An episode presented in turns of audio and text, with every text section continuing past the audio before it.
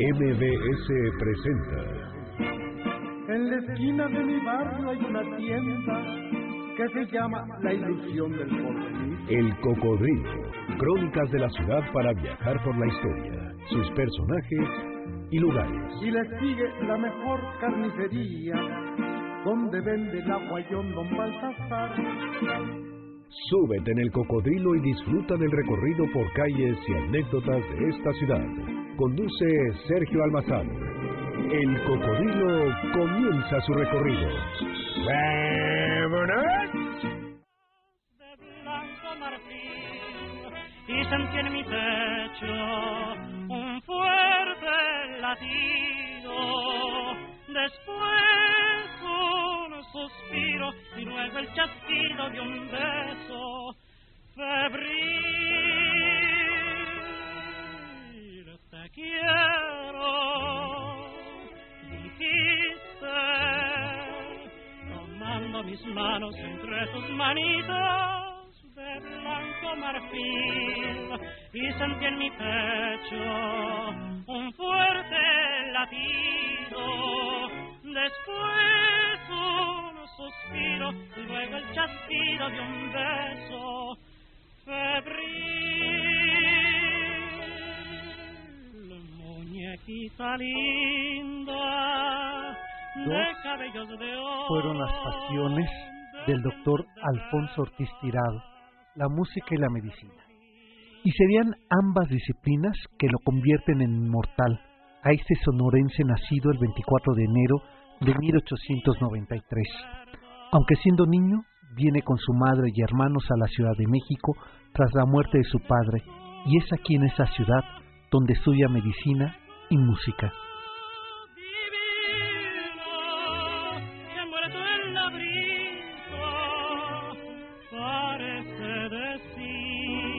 Alfonso Ortiz Tirado, en 1919, con apenas 24 años de edad, recibió el título de médico general y en 1924 de médico cirujano por la UNAM. Tuvo además estudios en ginecología, pero finalmente se inclinó por la ortopedia, especializándose en cirugía reconstructiva. Esta especialidad le valió ser el médico de cabecera de Frida Kahlo, a quien practicó varias cirugías, así como la mequilla del músico y compositor Agustín Lara. Contribuyó con su trabajo y aportaciones médicas también y lo hizo con la música, en, que en México eh, desarrolló esta actividad. Como médico, trajo aquí la primera mesa Olvi para cirugía de espina dorsal a principios de los años 30 del siglo XX.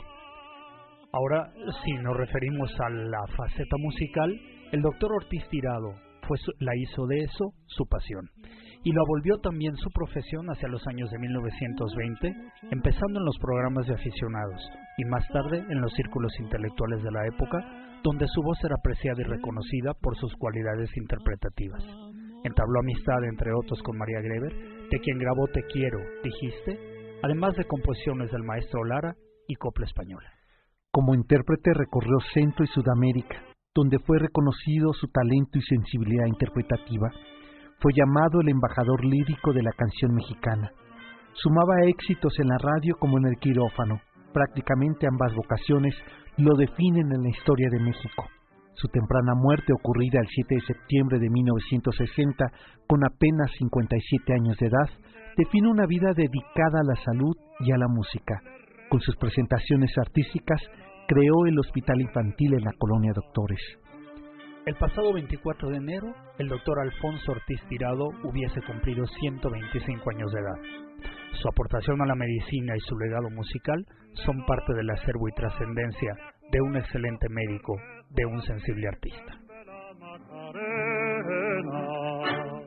Y allí solito en mi cuarto a la Virgencita le cuento mi pena. Y de corazón le pido Con la voz de este sonorense, que por cierto el día de ayer comenzó el festival Alfonso Ortiz Tirado al norte de este país, En Álamos, en Álamos, ahí esa tierra donde lo vio nacer hace 125 años, con la música de este hombre que tanto le debe la medicina, que tanto le debe la música, los recibimos a ustedes. Sean bienvenidos a este espacio, en esta cabina que ahora sí nos pueden ver. Eh, Salvador, sí ya nos pueden ver, ¿verdad? Ahora sí ya nos pueden ver. Por favor, entren a la página www.mbs, Noticias MBS, cliquen en cámara en vivo, webcam en vivo, y ahí nos van a ver que estamos estrenando esta flamante cabina, ahora sí con un cintillo que claramente dice Noticias el Cocodrilo MBS con Sergio Almazán y Salvador de María. Están ahí los Twitter apareciendo. Nuestras direcciones de Twitter. Así es, para que empiecen a escribirnos. para los que no alcancen a leer. Exacto, sí, para que los que la cintilla les pase rápido. El Twitter de Salvador es arroba Salvador de María. El Twitter de este programa es el Cocodrilo MBS y, el, mío es ese Almazán 71. ¿Cómo me ha llovido el día de hoy con eh, la columna que dedicado a reflexionar sobre un churrito en la playa? A propósito de la declaración de Enrique de la Madrid diciendo que porque no se legaliza en las playas de México, las del norte, el consumo recreativo. Dice que total es menos dañina que el alcohol y que el tabaco. Exacto, y sobre todo que dice, bueno, eso va a destruir esas glándulas de la violencia que se generan, de la extorsión por parte de las policías, si a un joven o a un adulto, a un hombre o una mujer le encuentran un churrito en las playas que eh, eso es lo que no entendemos no lo selectivo de su de su este de su propuesta. Porque son los turísticos exacto sí, sí sí. sí bueno pero porque él después aclara que más bien porque hay muchos extranjeros que vienen y lo fuman aquí y que el, ah. nacional no. Claro, eso, ¿no? Pensará en un impuesto al turismo o algo así. Exacto, yo creo. los impuestos de ocupación hotelera. Así es, algo así, sí, sí. bueno, y bueno, vaya que mi Twitter me... Y yo aguanto, pues. son Porque yo decía que se trataba de una discusión que fuera libre de moral. Y me dijeron que lo peor que le ha pasado a la sociedad es no tener moral. Bueno, yo cambio la moral por la ética prefiero una sociedad ética, de acuerdo, que no evalúa bueno y malo, exacto, ¿no? sino conductas respetuosas, exacto, ¿no? Lo correcto, exacto. Lo que no nos lleva a violencia, pues, ¿no? Este, porque yo puedo golpearte, pero te quiero mucho. ¿no? Y, eh, eso es moral, pero no es ético. es ético. ¿no? Y bueno, pues ahí está abierto el Twitter, manden sus comentarios y la noche de hoy, como ustedes ya escucharon, nos va a acompañar a este recorrido. ¿Qué te pareció la selección? Oye, me encanta la selección. Oye, del, del doctor eh, Alfonso Ortiz Tirado eh, se sabe mucho y también muy poco. Y al mismo tiempo muy poco. Y al mismo tiempo muy poco, como por ejemplo que eh, fue una temporada en Nueva York, lo contrataron para cantar en el Hotel Waldorf. Por ejemplo, le dieron un papel en, en la ópera Manon de Jules Massenet. Mm, exacto, sí. Cantó también Pagliacci, Pagliacci de Puccini. Es decir, eh, eh, fue un hombre que se anduvo por escenarios importantes. Importantes. Muy importantes, que recorrió todo Hispanoamérica y una muy buena parte de los Estados Unidos. Y que, como lo decías en tu crónica, indistintamente dedicado a, desde luego, llevar o ser el embajador lírico de la canción mexicana y al mismo tiempo también trayendo y todo el tiempo poniéndose al día en materia de medicina. De medicina, exacto. Y mira, hay que decir, eh, se conoce en Sudamérica el trabajo eh, lírico, eh, compositivo de Manuel M. Ponce gracias a la voz del maestro Ortiz Tirado, porque llevaba el repertorio musical, entonces eso permitió que la presencia del maestro M. Ponce estuviera también en los escenarios internacionales. las composiciones de Ángela Peralta, también las interpretaría el doctor Ortiz Tirado. Entonces, vamos, era un hombre que estaba involucrado en el mundo de la música, de la música clásica, de la música popular, del bel canto, del bel canto, y bueno, y ya tuvo temporadas también en el Teatro Iris, ¿no? bueno, Iris, o sea, era un hombre, y, o sea, cultivaba una buena parte de géneros, música popular, bel canto, aria, ópera, ópera, eh, vamos, tenía, la verdad es que... Y bueno, y eso que, y, bueno, aquí está interpretando a Lara, a quien por cierto le hizo la cirugía reconstructiva de la mejilla, esta vez que en un ajuste de cuentas eh, fue eh, herido eh, el maestro Lara.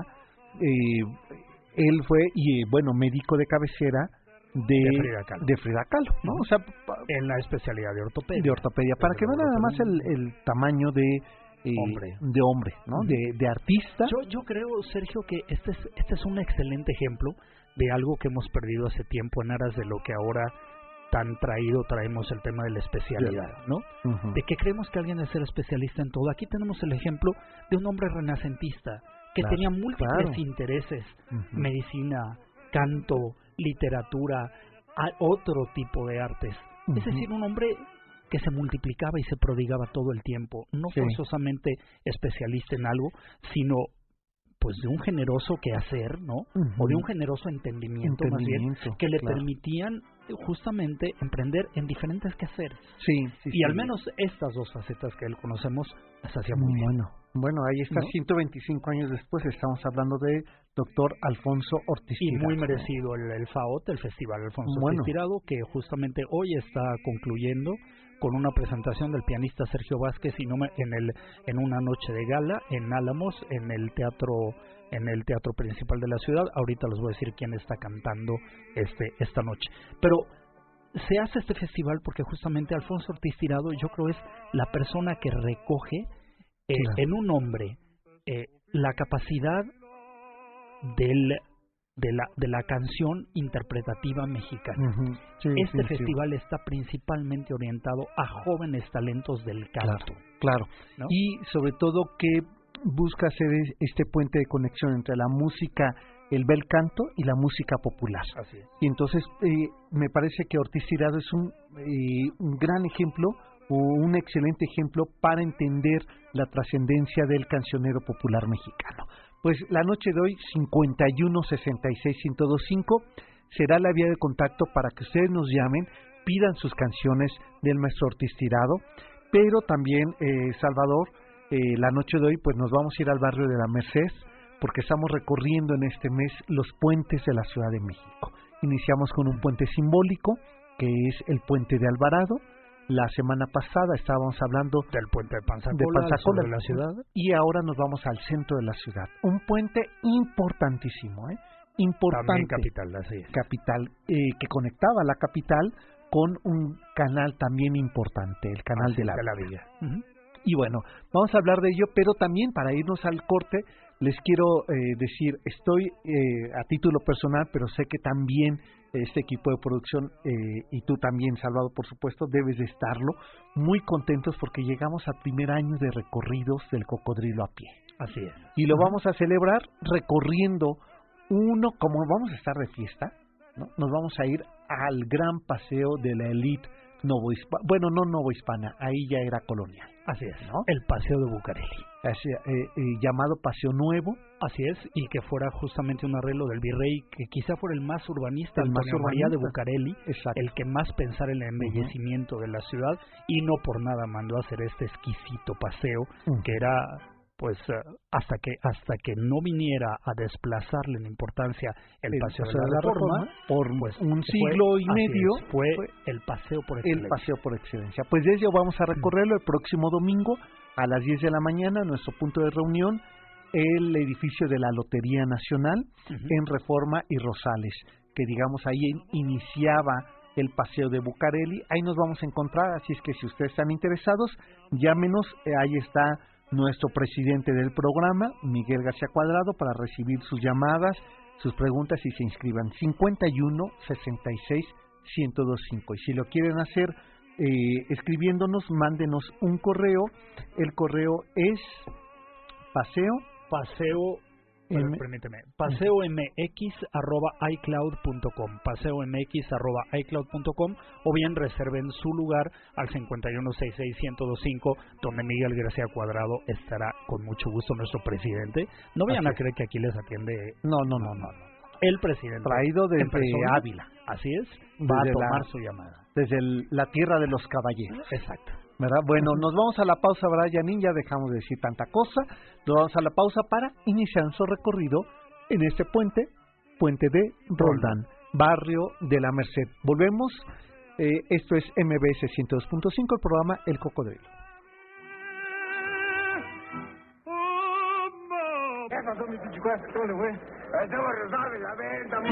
Regresamos para seguir recorriendo las calles de la ciudad a bordo de el cocodrilo.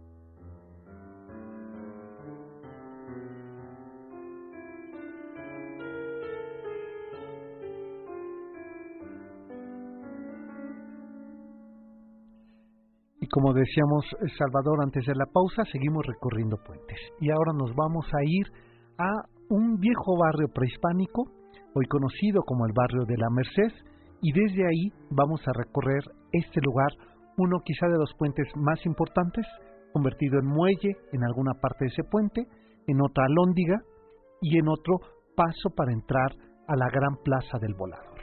Así es que imagínense nada más, estamos en el barrio de la Merced y esta es la historia.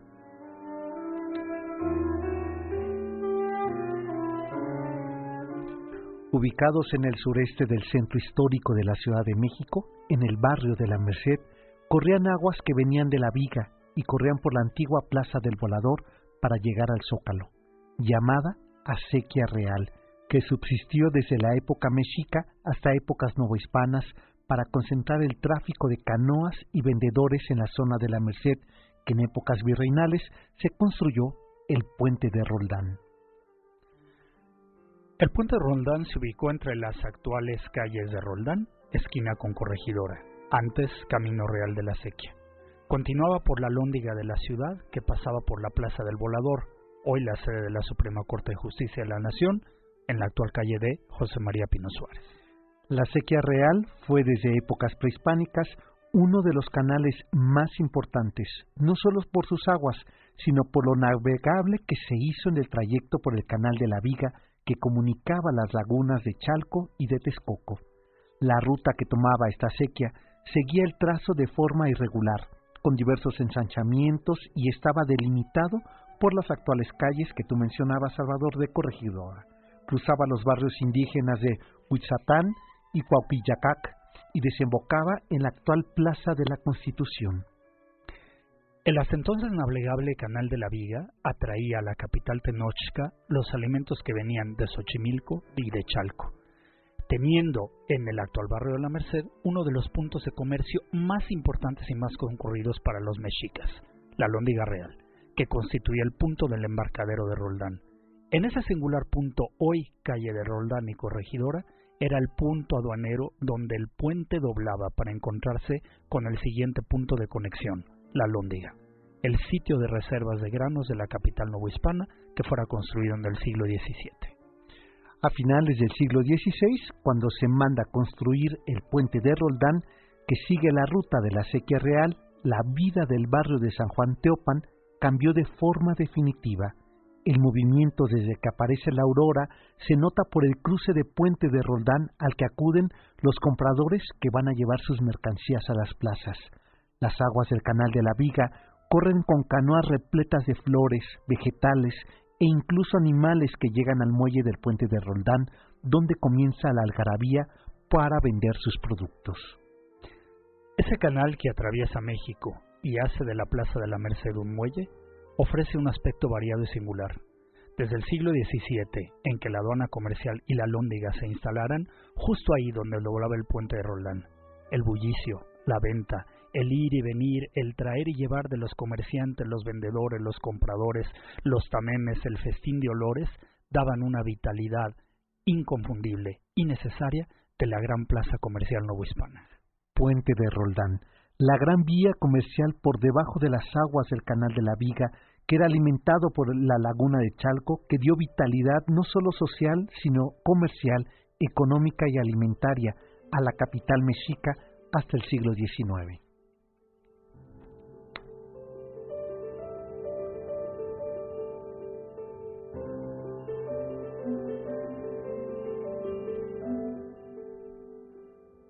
y con el bullicio de este sitio, eh, Salvador, allí en el prehispánico eh, barrio de Teopan, eh, San Juan en su momento, La Merced cuando se instaló ahí el convento, con, con este escenario, vayámonos al puente de Roldán, un puente el más extenso que se construyó durante el finales del XVI y principio del siglo XVII ¿Por qué es tan importante? A mí me parece, bueno, yo creo que está rescatando aquí, primero me encanta, hay que decirlo, este recorrido que estamos haciendo en los puentes, porque nos da cuenta de esto que hemos hablando un sinfín de veces, que esta, ante todo, era una ciudad lacustre, surcada por acequias, ríos, canales y cercada por humedales, que de lo que muy poco, o solamente ya ni siquiera podría yo decir en la memoria, o al menos en la memoria remota, conocemos, entendemos. Solo en la nomenclatura, Salvador, ¿no? Porque por lo menos algunos de algunos dados nos han respetado sus nombres. Así es, así es. Y este es el caso de la calle de Roldán. Como decías tú, este es un canal que viene conectando pueblos remotísimos como Mexicalcingo, Xochicalco, La Viga, Santanita, llegaría por Canal de Roldán, ya lo decías tú en tu, en tu crónica, que tenía diferentes ensanchamientos. A tramos será navegable, a tramos no, lo era. Sobre todo la, el paseo de Roldán era muy estrechito, apenas si pasaban ahí, pero a la hora de doblar y tomar, como hoy lo describen las mismas calles, la calle de Corregidora, el ensanche era muy diferente. Y entonces llegaban y era, como lo has descrito tú, un mercadillo que era realmente bueno, coloridísimo, variopinto, etcétera. Hay crónicas que describen una del siglo XIX muy bonita que dice que en la mañana se llenaba de bullicio de gente, de faisanes, de traer y venir, de mercaderías y olores, aun y cuando ya hay quien empieza a describir que este canal empezaba a sufrir un tremendo deterioro porque se volvía el vertedero de aguas negras de la vieja ciudad. Después vendría la calma, y dice de una manera muy poética el autor, que entonces se quedaba en las aguas de esta sequía lamiendo los pies desnudos del convento mercedario, porque estamos, como lo dijiste tú, desde luego atenuadamente en el barrio de la Merced, para luego hacia las 5 de la tarde volverse a llenar de bullicio con las canoas que recogerían mercadería que irían de vuelta nuevo al sur a llevar en contrapartida la paga de lo que aquí se hubiera vendido, de lo que hubiera llegado. Claro. Pero yo creo que lo importante de este, de este puente de Roldán si nos vamos más atrás en el tiempo, y es como lo escribías tú, es que sucede en un emplazamiento muy importante. En el año de 1537, el ayuntamiento de la ciudad decide que hay que construir una lóndiga, una casa de granos y de, y de abastecimiento, básicamente un, un, un, como se dice, un, un, depósito. Un depósito. Donde, donde guarda los granos.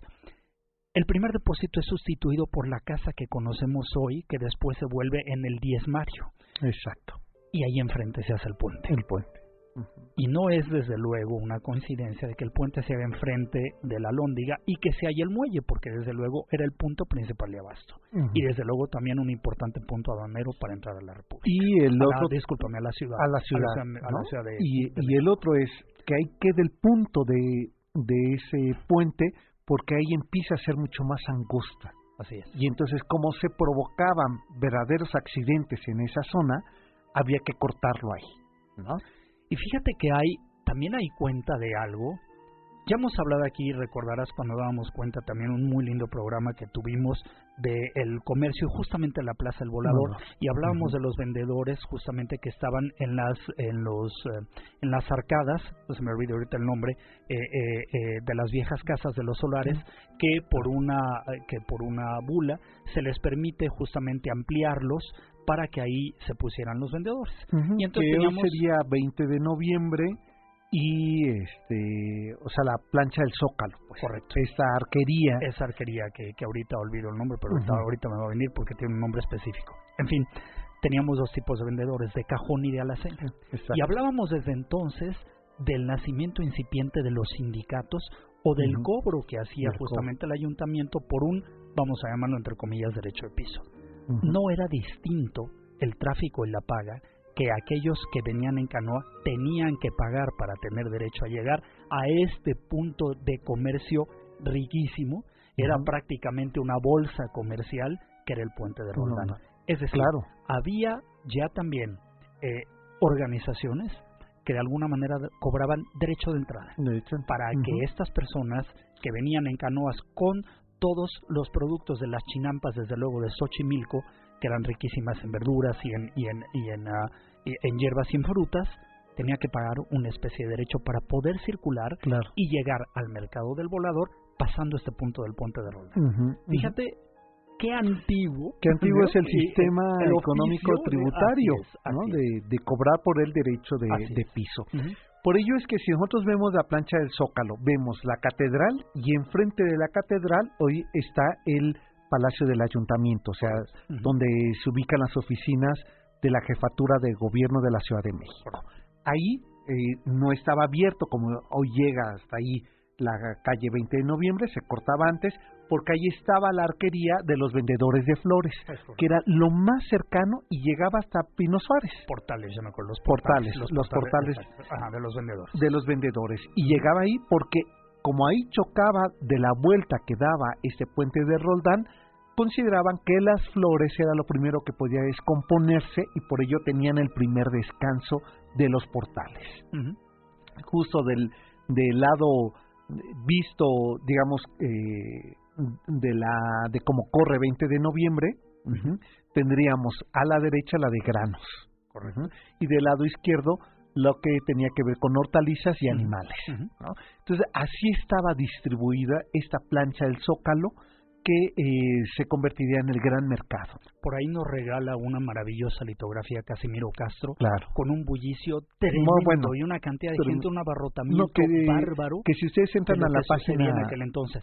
Y fíjate que las calles no han perdido su vocación de mercaderes. Sí, no, ¿eh? no, no. Igualmente hoy, Corregidora, Manzanares y etcétera. Ajá, Alóndiga, Mercaderes. siguen siendo tremendamente concurridas por comerciantes. Sí, sí, sí, y que es su vocación desde épocas prehispánicas en la época novohispana y colonial, bueno, eso se fue ampliando y fueron ganando terreno. Vamos a ir a la pausa ahora, mi querida Janine. Les recuerdo que tenemos el próximo domingo de mañana en una semana, es decir, el domingo 4 de febrero, nuestro recorrido número 19. Por el paso de Bucareli nos vamos a dar cita a las 10 de la mañana a la entrada del edificio La Lotería, mejor conocido como el edificio El Moro. 10 de la mañana, a la entrada del edificio de la lotería y pueden reservar su lugar llamando al 5166125 o bien los pueden escribir a paseomx@icloud.com. Así es.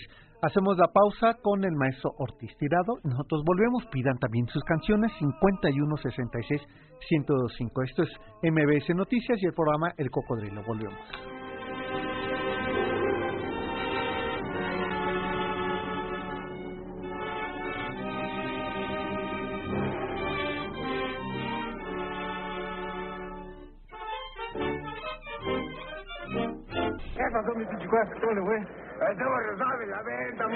Regresamos para seguir recorriendo las calles de la ciudad a bordo de El Cocodrilo.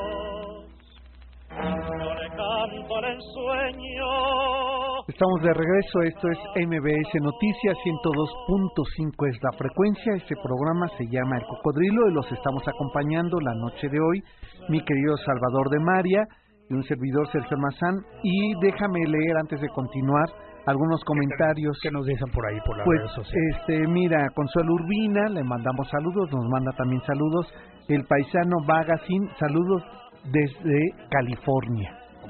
Pues le mandamos saludos también. Y también por acá, Aaron Ortiz Santos nos manda saludos, él desde Atlanta. Dice Atlanta, California, así es. Dice que eh, nos manda saludos y que gracias por las añoranzas. Eh, también por acá nos están mandando saludos, eh, mi querido Salvador, Mirlo Vale, que dice que con la crónica de hoy hasta se transportó al mercado de la Merced, ¿no? Pues ahora vamos a dar cuenta de él. Ahora vamos a contar. Edgar Green también nos manda saludos y por acá Enrique N. Este eh, me pregunta que si yo me he fumado churros. pues no. Lo dices porque porque estamos apoyando la, la propuesta de, de Mira, yo no apoyo de la Madrid. A ver, bueno, sí, verdad, el secretario de Turismo. Sí, sí, sí, este, Enrique de la Madrid. Enrique de la Madrid. Sí, es que yo este ya no sabía ser el secretario de Turismo o de Agricultura. Estaba confundido.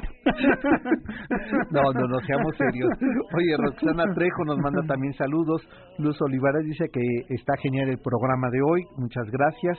Este, y por acá, eh, Andy Vázquez, que gracias por el programa de hoy, y también nos manda eh, Fernando Félix, nos manda saludos, este, y Verónica Sánchez, que también nos manda eh, saludar, eh, dice Charles 15, que por qué no pienso lo mismo sobre el cigarro y el alcohol, este, no, si nosotros no es lo que pensemos, es lo que dijo el secretario. Es lo que dijo, y incluso lo cito textualmente.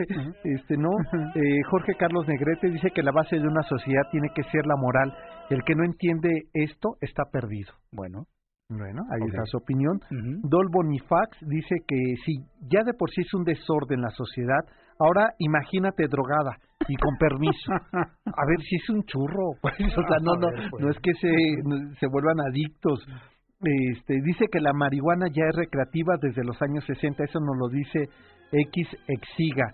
Este, no, que recreativa sí, pero, que está autorizado que, esté legalizado, ¿no? Ese es el tema. Gilberto Blanco, ¿dónde implicaría una sociedad madura este, si no tiene moral? Bueno, creo que aquí eh, el, hay que hay que definir muy bien la frontera entre moral, y ética. Dice eh, este por aquí Barbie, a mí me sorprende que las mujeres son mucho más liberales en el tema, ¿eh? Barbie, por ejemplo, dice que ya debería de ser legal la, el consumo de la marihuana y así se terminaría con la violencia. Eh, buen ángulo, Barbie. Pues esa es otra postura. Denise Ortiz, felicidades por el programa. Alex Caffi, que qué bueno que eh, haya programas de este tipo en la radio comercial. Mira, eso nos dice. Oye, pues hoy sí que tenemos a las redes sociales muy activas y nuestro presidente lo vemos muy lento porque no se está tomando mucha.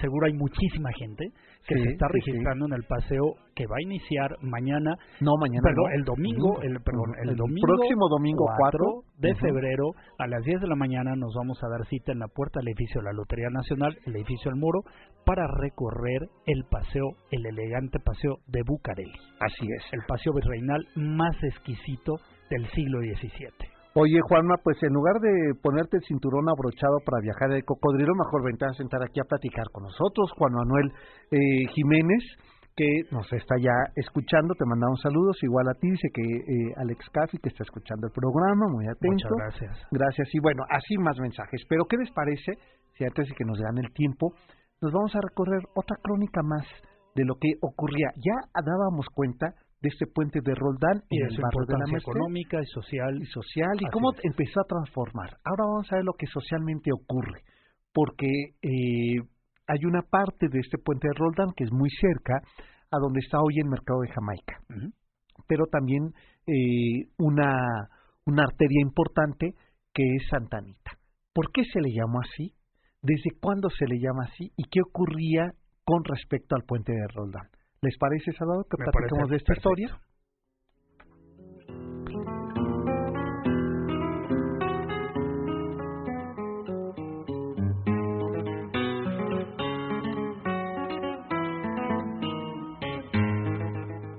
El puente de Roldán, a partir del siglo XVII, fue el más simbólico e importante a nivel comercial y social para el centro de la capital virreinal. La construcción de las iglesias de San Pablo, el convento de la Merced, y el surgimiento de los barrios alrededor de la Lóndiga, el muelle y la aduana de la Merced, la vida del puente de Roldán tomó el eje por donde entraran y salieran no solo mercancías, sino también comerciantes, procesiones y asaltantes. En el barrio de San Pablo, justo en las inmediaciones del puente Roldán y de la Sequía Real, se asentaron familias que se dedicaban al tráfico de canoas. Era frecuente ver entre sus calles y vecindarios aquellas mujeres que cargaban canastos repletos de granos, flores y legumbres que decomisaban a aquellos indígenas que circulaban por el puente de Roldán sin pagar el derecho de venta o sus canoas no estaban autorizadas para circular por las aguas de Roldán. En las fiestas de Santa Ana aparecían en todo el enorme y ensanchado puente de piedras de Roldán las vecinas del barrio de San Pablo Teopan, todas ellas enjolladas, con sus rebosos calandrios, sus ramos de flores y sus velas, con mantos blanquísimos y a paso apurado cruzaban el puente de Roldán para reunirse entre los templos de San Pablo y la Merced para celebrar la fiesta de Santa Ana, mientras en el muelle la música, la danza y el pulque corrían por cuenta de los propietarios de canoas. Ese día, el 26 de julio, la fiesta es mayor en el puente de Roldán. La fiesta organizada por las familias dueñas de canoas y los comerciantes del puente de Roldán convocan un sinnúmero de curiosos, mujeres indígenas y mestizas, para celebrar a la Madre de la Virgen María en la fiesta junto a la del convento de la Merced de las más concurridas. Salvador, esta crónica creo que nos permite retratar, ¿no? Entender ya la enorme vida ya estaba el tejido social tan rico, ¿no? Que había ahí tan tan variopinto, tan colorido, tan importante. Con esto que seas tú, familias que se dedicaban pues justamente a la, a la, a pasar revista a las canoas, ¿no? Y a, a cobrar derecho a decomisar mercaderías. Y no es por eso justamente extraño que con toda esta herencia, esta herencia comercial que tuviera la zona, se desarrollara hacia el año de 1830 el mercado de la Merced. La Merced, yo creo que todos asociamos la Merced por el mercado de la Merced y se nos olvida que el mercado de la Merced toma su nombre del convento de la Merced, gran convento de, la, orden mercedaria que se encontraba exactamente en esas calles. Las obras del, del, del, mercado son concluidas hasta 1890 y ahí en ese mismo lugar, en la esquina de Manzanares y Roldán permanece hasta 1950 que con la época de desarrollo alemanista es llevado a su ubicación actual en circunvalación. Solamente unas calles de ahí. ¿Y qué queda ahí en el medio? Todos recordarán que hay por ahí una pequeña capillita al medio de la calle, la capilla del Señor de la Humildad. Del Señor de la Humildad. Tan socorrida por ese pueblo que ya se empieza a volver por estas dinámicas comerciales que tú hablas, pues muy vamos a una palabra, competitivo. Exacto. Es decir, el uso del suelo ahí era preciadísimo, porque era un, natural escaparate para mercar de manera muy eficiente, muy rápida. Claro. Muy rápida, sobre todo muy temprano, a precios tremendamente competitivos. Competitivos. Y además ya había un oficio comercial muy arraigado en la zona. Entonces se permitía en todo el camino de lo que hoy se llama Puente de Roldán, las cuatro calles que lo abarcan, después dobla hacia la izquierda sobre Corregidora hasta encontrarse con Pino Suárez y sus paralelas a Lóndiga, este, Jesús María. En e, todo esto iban a empezar a dividirse como lo podemos ver hasta el día de hoy en el centro histórico de la Ciudad de México, Salvador. Cada una de las calles con una vocación comercial, ¿no? Correcto, y un oficio. Y eso se convierte importante para poder hacer la clasificación comercial del centro de la ciudad y con ello, mira, no es no era un solo tema de orden de las calles, sino también de cobro de impuestos, cómo se va a hacer el tabulador de los impuestos dependiendo el tipo de mercancías. correcto, le correspondería una diferente alcabala, lo que tendría que pagar cada uno de estos. y es que pues aquella calle o aquella acequia o calle pues era un gran muelle. Era un muelle. Era un gran muelle, ¿no? Donde se estaba descargando y cobrando y pagando derechos todo el tiempo y a todas horas. Bueno, principalmente a las horas más tempranas de la mañana, que era desde luego cuando llegaba la mercadería. Pero fíjate, hay una hay una leyenda, Sergio, que a mí me gusta mucho ese barrio porque nos da cuenta justamente de lo import o de lo vamos del propio sistema legal y comercial que tenía justamente ese barrio ellos imponían su propia ley. Por ahí en la esquina de Manzanares y de Corregidor hay un edificio que tiene en la esquina una pequeña hornacina arriba y tiene una entrada ochavada bovedada en la esquina. Y en este arco tan profusamente labrado tiene una manita, una manita con un clavo.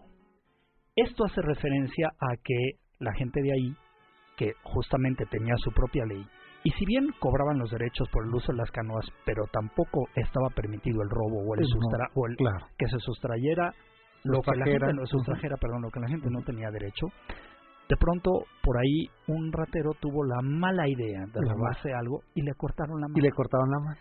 Y entonces, esta pieza de arquitectura recoge un poco esta, esta leyenda y ahí se puso y funcionó por mucho tiempo, pero ya no existe los abarrotes la manita. Y hacía referencia a, esta, manita, esta manita pentona que no es otra cosa más que pues un un este un, un, muy burdo eh, eh, eh, reconocimiento a la ley del talión. Es decir, era desde entonces, por las dinámicas mercantes de ese barrio, un barrio muy bravo. Muy bravo. Tenía su propia ley. Exacto, su propio orden. Claro, y no es fortuito, tenían una ley comercial que les permitía también poder este negociar sus propias leyes. ¿no? Vamos a la pausa, no sin antes felicitar a Paola Sandoval Ruiz, nieta de doña Francisca, eh, nuestra radioescucha asidua de Chimalhuacán. Así es. Y que dice que, bueno, no, no va a alcanzar, o sí se va a quedar hasta el final del programa, porque se vaya a comer unos michotes con su nieta. Pues tráenos uno, porque ya se me antojó. Pues sí. Bueno, hacemos la pausa escuchando este que es uno de mis temas favoritos y que también lo era de Maximiliano y Carlota, ¿no? Así es. La, paloma. Volvemos. Trátala con cariño, que es mi persona si a tu ventana llega un burro flaco, trátalo con respeto, que es tu retrato.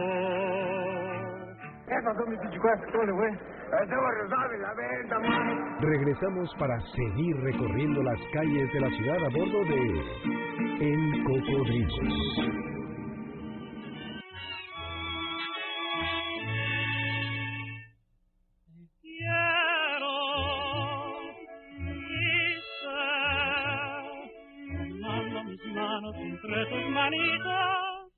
Bueno, estamos escuchando nuevamente ese tema de María Griver, Te quiero, dijiste. Qué bonita es esa canción, ¿no? Que se describe a su hija, ¿no? Así es. sí, sí. Bueno, pues eh, estamos escuchando la voz del maestro eh, Alfonso Ortiz Tirado, que cumplió... 125 años de Este sonorense de Álamos, que diera tanto al quehacer del oficio del bel canto y de la música popular mexicana. Así es, como de la medicina. Y bueno, por acá nos están mandando saludos, gracias por seguir nuestra transmisión y gracias por conectarse a las redes sociales. el Twitter de Salvador es arroba Salvador de María, el tuyo Sergio. El mío es Esalmazán71 y también por el Cocodrilo MBS y así nos encuentran en Facebook. Si ustedes eh, quieren conocer las fechas de los recorridos, los horarios donde nos vemos, eh, entren a la página de Facebook El Cocodrilo MBS y yo los invito a que el próximo domingo 4 de eh, febrero eh, nos demos cita para recorrer Bucareli, el punto de reunión. El, edificio El Moro, el edificio de la Lotería Nacional, a las, en punto de las 10 de la mañana. Ese será el punto de partida el próximo domingo 4 de febrero para recorrer el elegante paseo virreinal de Bucareli. Y para festejar el primer año de recorrer a pata a pie de cocodrilo. De salir de esta cabina y de ir ahí. ¿Saben que nosotros a nuestro cocodrilo le ponemos un collarcito como a los perros? Exacto. ¿Eh? Sí, y lo llevamos a pasear. a pasear. Y lo hacemos con todos ustedes. Así es. Así es que a mí sí me gustaría que festejaran con nosotros este primer año porque también. me da Además, mucho miren el paseo que... hemos elegido, ¿eh? Sí, nada, más que el paseo de Bucarest. El más glamuroso del el siglo más elegante. ¿no? Oye, Javier Pérez eh, Valero dice que sobre el solar de la manita, la, barrato, eh, la barrotera, abarrotera existe todavía. y que claro que ahí está, ya está la Y que la misma familia original tienen un almacén de abarrotes en la Magdalena Michuca. O sea, se mudaron. Se mudaron. están en ese local. En Jesús María 66, ahí pueden ver este edificio del cual tú dabas cuenta de esta leyenda eh, urbana sobre que era el edificio lamentablemente ya muy venido abajo del colegio de Jesús. del colegio de Jesús. Carlos Esquitín dice que como siempre muy interesante el programa que gracias por el recorrido. Dice por aquí Mirlo que aún recuerda que en las calles de Corregidora y de la Soledad había algo que emulaba un puente. Es que es el resto de lo que queda del puente de Roldán del que hemos venido hablando. Este gracias por eh, por continuar con nosotros y ya para despedirnos, ¿qué te parece si esta última crónica, un poco para saber qué es el día de hoy este puente de Roldán?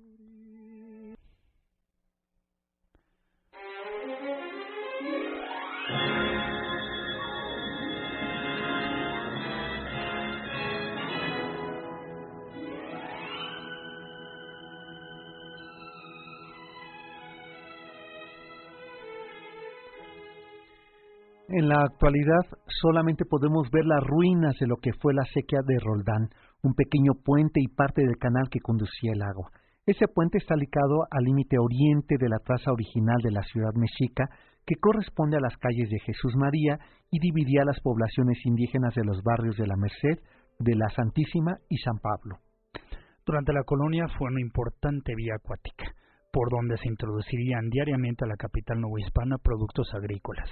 Aunque nada era tan singular como los Viernes de Dolores, que se daban cita ahí toda la sociedad de la Nueva España para surtirse de flores con que adornar los altares o para gozar de la fresca mañana invadida por las vendedoras de flores y los olores de incienso.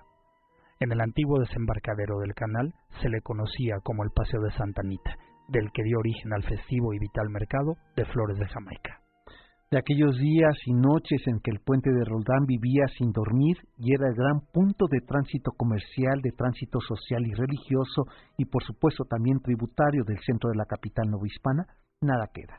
Los barrios de San Pablo, La Santísima, La Merced y de Mesones vivieron del comercio del puente de Roldán, desde el siglo XVI hasta el siglo XIX en que comenzó a transformarse la vida alimentaria en la ciudad y las rutas comerciales de los canales se dieron para la vida sedentaria y urbana de esta Ciudad de México.